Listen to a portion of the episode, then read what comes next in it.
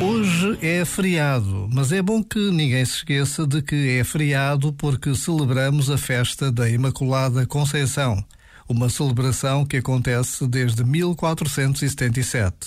É que em Portugal, após a restauração da independência e em plena guerra da restauração contra a Espanha, Dom João IV jurou e proclamou solenemente que Nossa Senhora da Conceição seria a rainha e padroeira de Portugal para sempre. Por vezes, basta a pausa de um minuto para nos lembrarmos de acontecimentos que determinam a nossa história, que nos dão identidade. Já agora, vale a pena pensar nisto. Este momento está disponível em podcast no site e na app.